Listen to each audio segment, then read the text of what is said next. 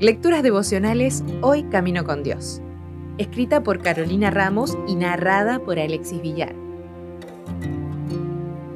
Hoy es 6 de junio, la mesa del miedo.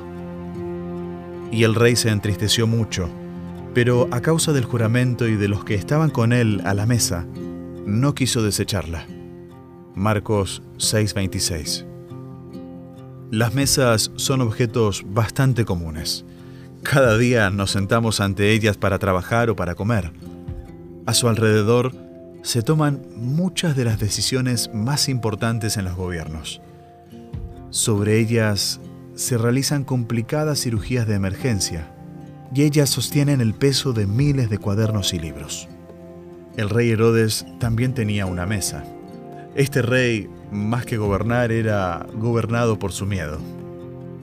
Juan el Bautista lo había reprendido por su inmoralidad, por haber tomado por mujer a la esposa de su hermano.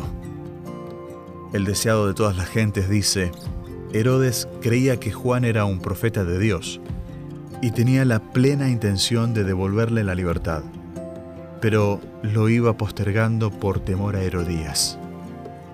A su mesa, en esta ocasión, encontramos gente que no necesariamente estaba ahí para celebrar por amor, sino por conveniencia política, por obligación y en complicidad de varias cosas quizá no del todo buenas. Vemos que Herodes hizo un pacto por ostentación, por vanagloria, nacido de una motivación errada. Cuando Salomé respondió que como regalo quería la cabeza de Juan el Bautista, Herodes no supo qué decir.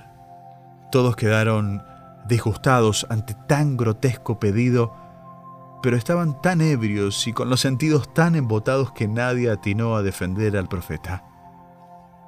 Herodes confiaba en Juan, en su criterio y sus consejos, pero había hecho un pacto y por causa de su juramento y de los que estaban con él a la mesa, cedió ante el miedo y cumplió la orden diabólica de Salomé, instigada por Herodías. Muchas veces nos vemos ante situaciones comprometedoras que en realidad solo comprometen nuestra reputación o imagen externa. Es importantísimo que revisemos qué papel desempeñará el peso de la opinión ajena sobre nuestras decisiones. Si en momentos clave cederemos a la presión de grupo o no.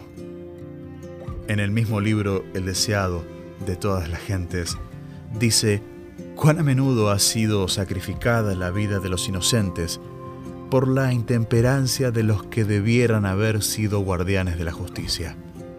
Quizá no tienes la costumbre de beber, pero podemos llegar a este estado de torpeza de otras maneras.